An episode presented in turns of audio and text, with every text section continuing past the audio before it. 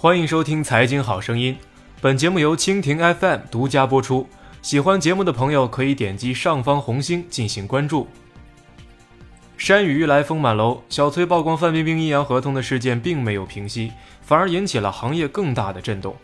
根据有关媒体报道，国税总局近日将出台新政，将对明星的个人税率从之前的百分之六起统一调整为百分之四十二。改税率仅比目前我国个人所得税最高税率的百分之四十五低三个百分点。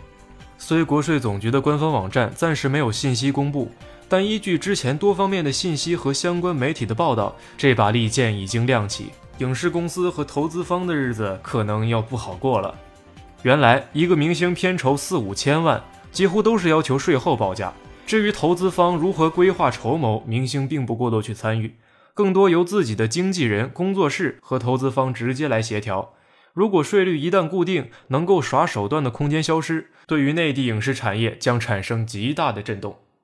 我国对个人所得税实行阶梯税率，有一个起征点，对超出的部分征缴税费。一般由企事业向税务机关申报并代扣。明星的纳税行为比个人更复杂，因明星大部分的收入为演艺、广告、商演和其他一些收入，和普通人按月开工资不同，不存在较为固定的代缴单位和企事业，或者说这次谁找明星了，这次就由谁来代缴。也就是说，普通人缴纳个人所得税应征条目是工资薪金所得，明星的应征条目一般是劳动报酬所得。但实际的发生情况和应对条目都有更细致的差别，但我国制定的税率并不会为单一行业和群体来制定，所有的税率调整是针对该收入阶级的人。明星收入的确很高，但收入高的可不仅仅只有明星，那种抱着我拿到高收入我也一样按章纳税的想法是不切实际的。法律面前人人平等，何况是下辖的税法。有媒体披露说，之前一亿的片酬，如果按照现在百分之四十五的税率，要多支付三千一百万。实际上，我国现行所有的针对个人税收政策是不会提倡对一亿的收入仅执行百分之十一的税率。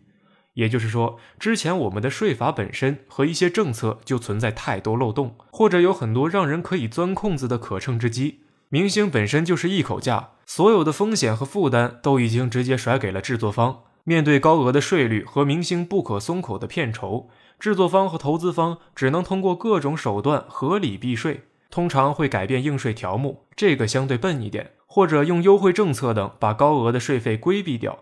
对于明星而言，因其号召力和对投资方绝对的刚需，其本身一直处于相对话语权强势的一方，他们的片酬也都由经纪人、经纪公司和工作室来直接制定。投资方和片方能够回旋的余地很小。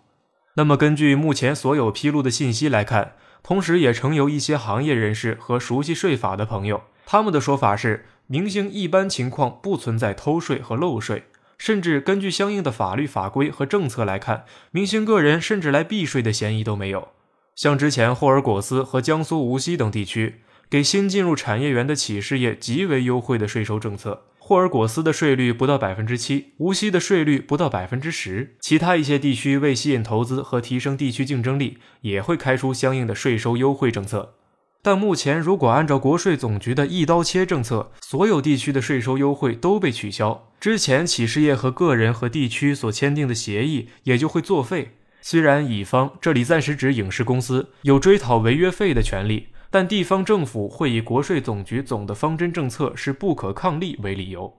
实现统一税率后，无疑会增加投资方和制片方的就片酬方面的硬性支出，这会直接导致投资方在之后的项目推进阻力增加。毕竟一刀切的增加了百分之三十五的税费压力还是非常之大，对于明星而言同样不算利好。毕竟，整个行业一旦都要承担相对高的税费，便会导致大家都紧缩投资，大中项目和头部项目随着缩减。明星想依靠大项目拿高片酬，难度已经增大。同时，总局也对电视剧含网制剧单集的制作费提出限额要求。一刀切的高税率肯定会让很多平头老百姓、中底收入者和仇富心理极重的人拍手称快。但如果全社会都为此集结叫好，那就是一种执拗的病态偏见了。看到范冰冰出事儿了，很多人的确会抱着一种心理，活该是普遍人的潜台词。的确，这看起来有一种打土豪分田地的快感。不过土豪打没有打不知道，田地可一分一毫分不到大家手里。反而明确的提升税率是一个统一且明确的信号。明星和高收入人对于税费的熟悉程度和规避方式远超普通人。一则看起来好像是针对个别群体的政策，往往最终会落实到所有人身上。这就好像《让子弹飞》里面说的一样，不先让土豪吐，如何让老百姓吐？明星税率的提高，最终仍然是片方和投资方买单，但最终所有的一切又都会落实到消费者身上。看起来是快意恩仇，让老百姓解恨的事情，最后反而让普通人买单。但此次一刀切的税收政策，不仅仅是针对到明星和影视公司，对编剧、导演和其他影视行业相关人员同样也有影响，有一些甚至是致命的。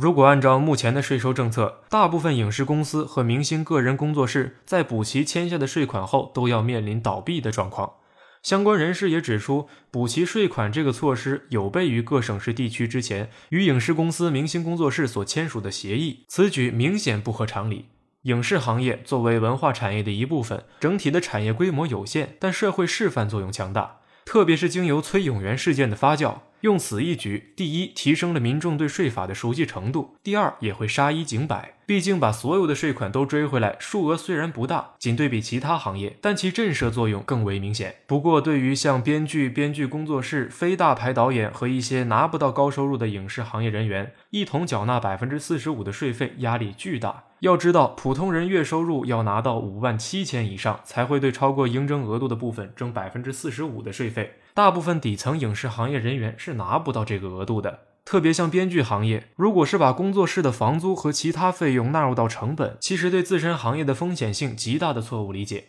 毕竟，不同于投资和影片拍摄，一个项目的孵化期风险，编剧要承担主要的部分，可能会存在辛辛苦苦熬了几个剧本，但最终只能有一个通过孵化期。从百分之六到百分之四十五，我们更多希望看到和听到冷静和克制的声音，甚至会期盼找到一个更合理的解决方式。毕竟我们的电影产业才刚刚起步，虽然百分之六的税费明显偏低，但高压政策会对整个行业带来无法挽回的巨大损失。好了，今天的节目就唠到这儿。之前的微信出了点问题，大家可以重新添加一下微信。如果你希望查看本期节目的文本，收看更多资讯。请搜索添加微信号“财经好声音电台”首字母缩写小写 c j h s y d t，回复文稿即可领取本期节目文稿，也可第一时间了解我们最新的互动活动等。添加微信号 c j h s y d t。最后，请关注蜻蜓财经的微信公众号，搜索“大圣说事”四个字，或者搜索“大肖说事”的拼音即可。下期节目再会。